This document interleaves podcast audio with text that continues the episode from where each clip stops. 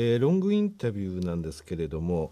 えー、先ほどあのブランディング戦略、え、そしてそれによって認知度と利用意向度を、え、高めてきたというお話がございました、え、そして第3期の決算好調だったわけなんですが、えー、ショートの方ではですね個別のところまでちょっとお話を伺うことができませんでしたので、えー、星野リゾートの運営案件の中からですねいくつか、え、第3期、え、またその業績の推移今こういうふうになってきているとかそういうお話を、え、お聞かせいただけますでしょうか？はい、えー、それでは、えー、主要3ブランドからそれぞれ代表的な施設の業績についてお話をいたします。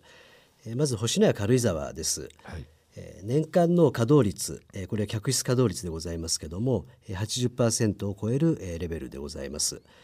で、えー、ホテル業界で ADR と呼んでいる仕様があります。これは一室の客室単価のことですけども、えー、こちらが6万3000を超えております。はいで一般的には客室稼働率この80%超えっていうのはリゾートにおいてはかなり高いパフォーマンスだというふうに思います。ですねはい、でリゾート業界の場合年間365日の中で100日の黒字と265日の赤字があるというふうに言われてます。でこの100日については、えー、需要がかなり大きいので、えー、どこの施設も集客できるんですけど残りはやはりなかなか難しいと。でこの100日だけ、えー、集客しても稼働率は、えー、全然、えー、高いものになりません。40%から50%ぐらいになると思います、はい、でそんな中で年間80%超えの稼働率というのは非常に高いパフォーマンスです。で最近の星名軽井沢の動向を見てまいりますと、えー、冬と夏のギャップが改善されてきているという傾向があります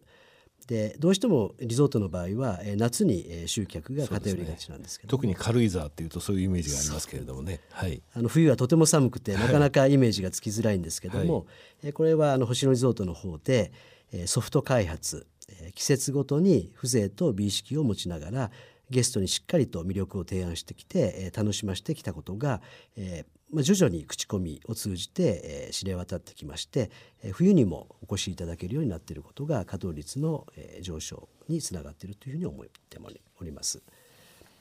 えー、続きまして、えー、リゾナーレ八ヶ岳です。はい、でこちらは、えー、家族連れターゲットをターゲットにしております。でこちらの施設も、え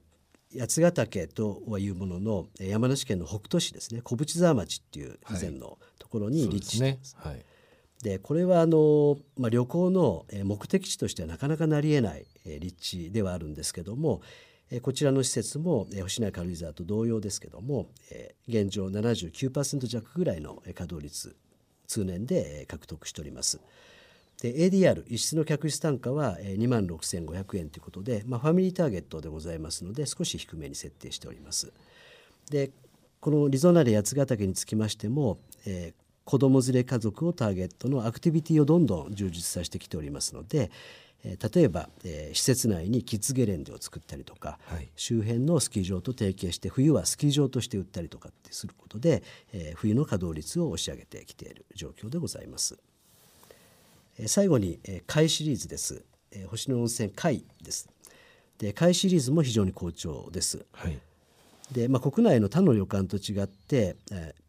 なぜ会が好調なのかということなんですけども会につきましては魅力からのアプローチに力を入れております先ほど少しお話をしましたけどもマルチタスクによって極限まで生産性を上げて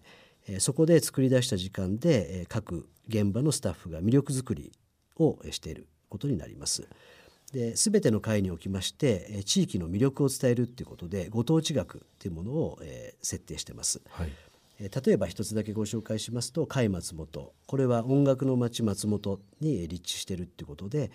吹き抜けロビーでの生演奏これを毎日行うことによってそういった魅力づけを行っていると。でこういったことにお客様も非常に興味を持ってご参加いただいて楽しんでいただけていることが会の業績向上の一因であるというふうに思っております。えー、松本っていうのは音楽の街なんですか？そうなんです